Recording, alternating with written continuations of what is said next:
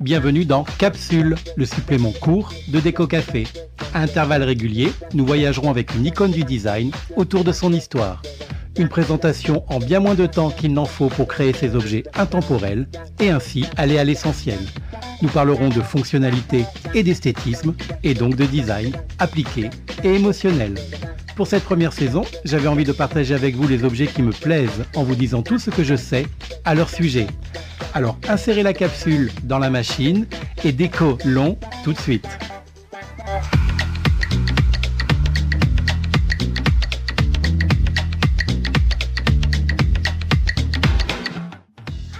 Je vous dis Britney Spears et son clip Stronger, iRobot, Batman The Dark Knight, Terminator Genesis, Kingsman The Golden Circle, Doctor House, Westworld, New York Unité Spéciale, vous n'y verrez peut-être pas immédiatement de points communs et pourtant, vous allez très vite comprendre et faire le lien.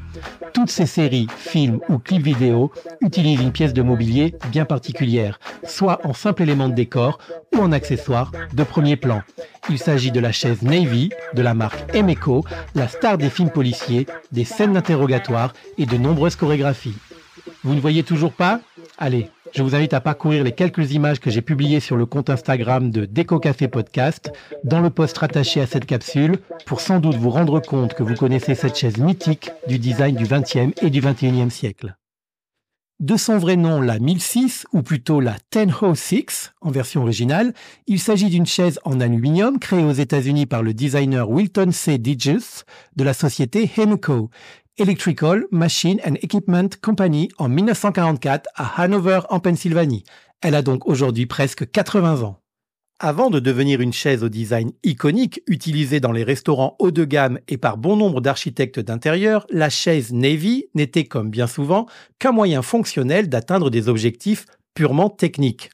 En effet, pendant la Seconde Guerre mondiale, l'Américain Wilton C. Dinges se voit confier une délicate mission par son gouvernement.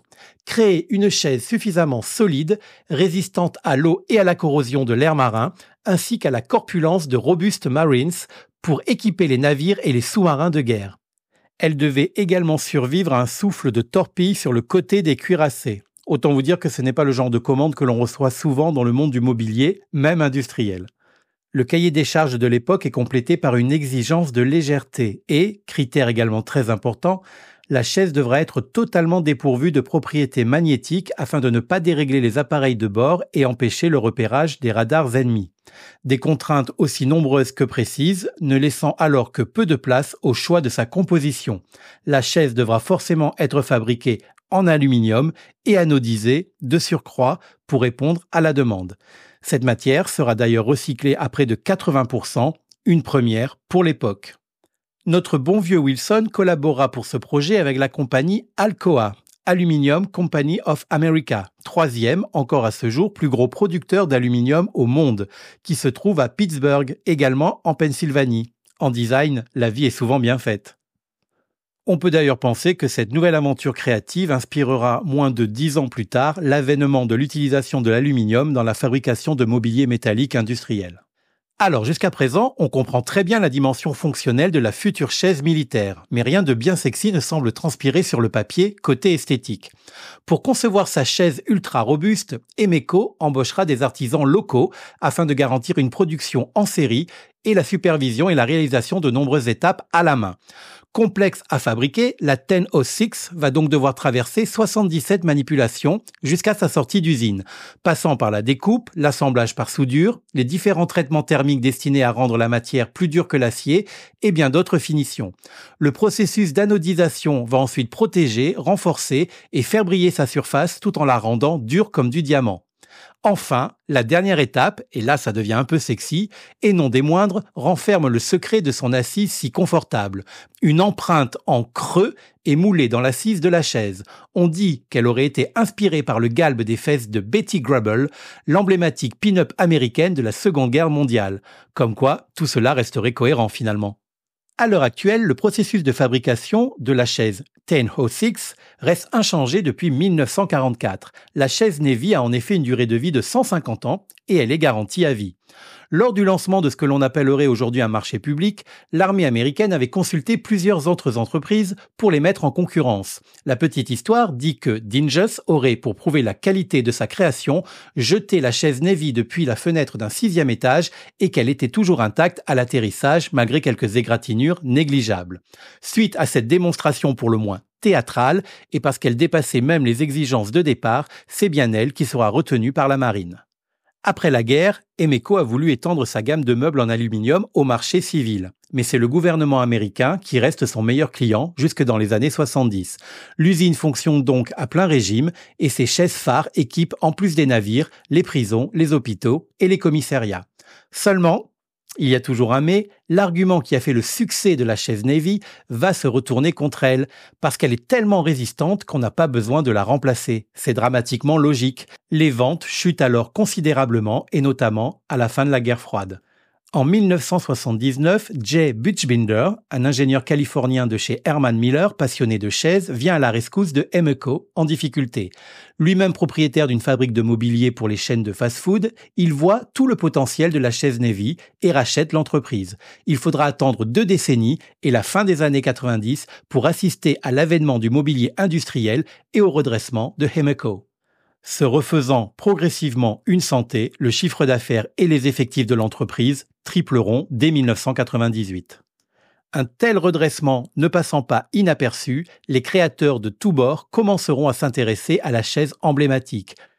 Giorgio Armani en commandera par exemple un nombre conséquent pour ses magasins et des designers comme Philip Stark ou Terence Conrad en achèteront également pour équiper certains de leurs projets comme le Paramount Hotel à New York.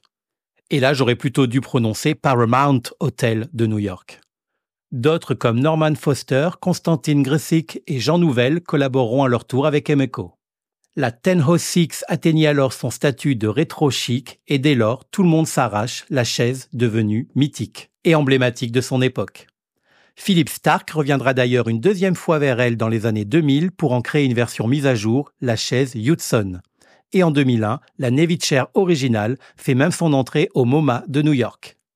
Une véritable consécration pour une chaise qui, au départ, n'avait que pour seule ambition de résister à la corrosion et aux torpilles prises sur les flancs. En parallèle, les chefs décorateurs des plateaux sont séduits et elle débute une carrière inattendue au cinéma et à la télévision. On la croise ainsi dans de nombreuses séries télé comme Sex and the City, Doctor House ou la franchise des experts, mais aussi au cinéma dans The Dark Knight de Christopher Nolan, où Batman se confronte au Joker, ainsi que dans Matrix et bien d'autres scènes d'interrogatoire du 7e art. Utilisation qui lui vaudra d'ailleurs confirmation de son surnom de chaise de prison, notamment dans les conversations en Europe. C'est ainsi que peut-être sans la connaître ou la reconnaître, vous l'avez néanmoins inévitablement déjà croisée au moins une fois sur un écran depuis votre canapé. Et ce qui est sûr, c'est qu'à partir d'aujourd'hui, si elle est présente, vous ne la raterez plus. On continue à avancer dans les années 2000 jusqu'en 2006 où Coca-Cola a entamé une collaboration inattendue avec Emeco pour créer à partir de la 1006 originale une chaise dorénavant fabriquée à base de bouteilles de soda recyclées, entre autres, qui sera lancée en 2010. C'est la vague de l'éco-design.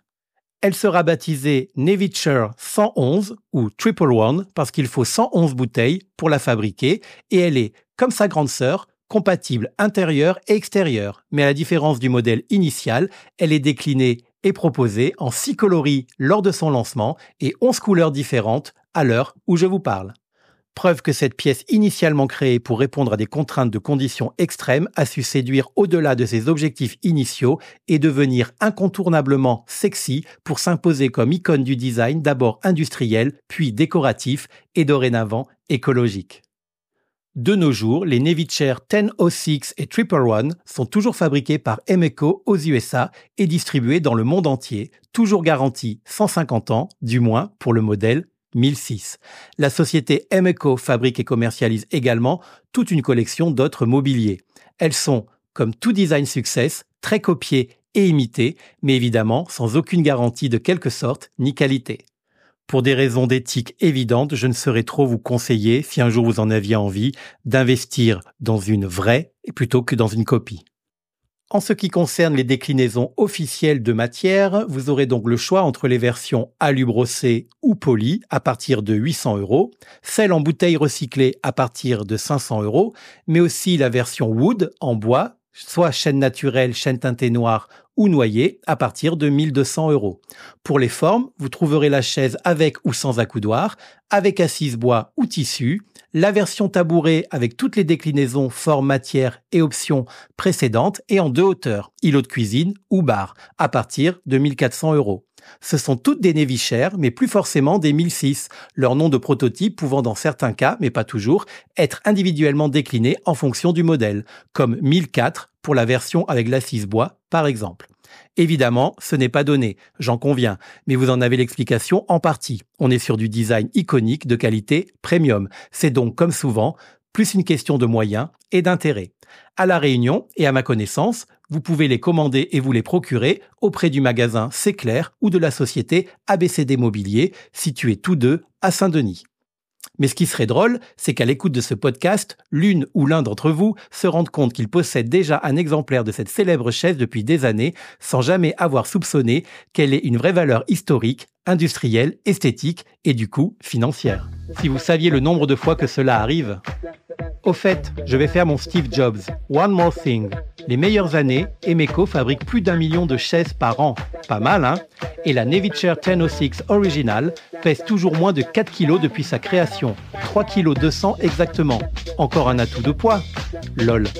Pour finir, la société Emeco est aujourd'hui dirigée par Greg Butchbinder, le fils de Jay, qui en a repris les rênes en 1999, date depuis laquelle tout va de nouveau bien pour elle. Voilà, je retire cette capsule de déco café de la machine pour aujourd'hui et je la remplacerai très prochainement. Si vous avez aimé l'arôme de cette émission, n'hésitez pas à vous y abonner et à la recycler à l'infini en la partageant autour de vous. Je vous invite également à la noter et à la commenter sur votre plateforme d'écoute préférée. Ça m'aide beaucoup tout en me faisant très plaisir. Je vous donne également rendez-vous dans quelques jours pour un nouvel épisode au format classique de ce podcast. En attendant, vous pouvez consulter les notes de l'émission pour compléter son contenu et visiter les comptes Instagram DCB Interiors Design et surtout Déco Café Podcast pour retrouver les posts qui illustrent cette capsule. Allez, la retrouve à toutes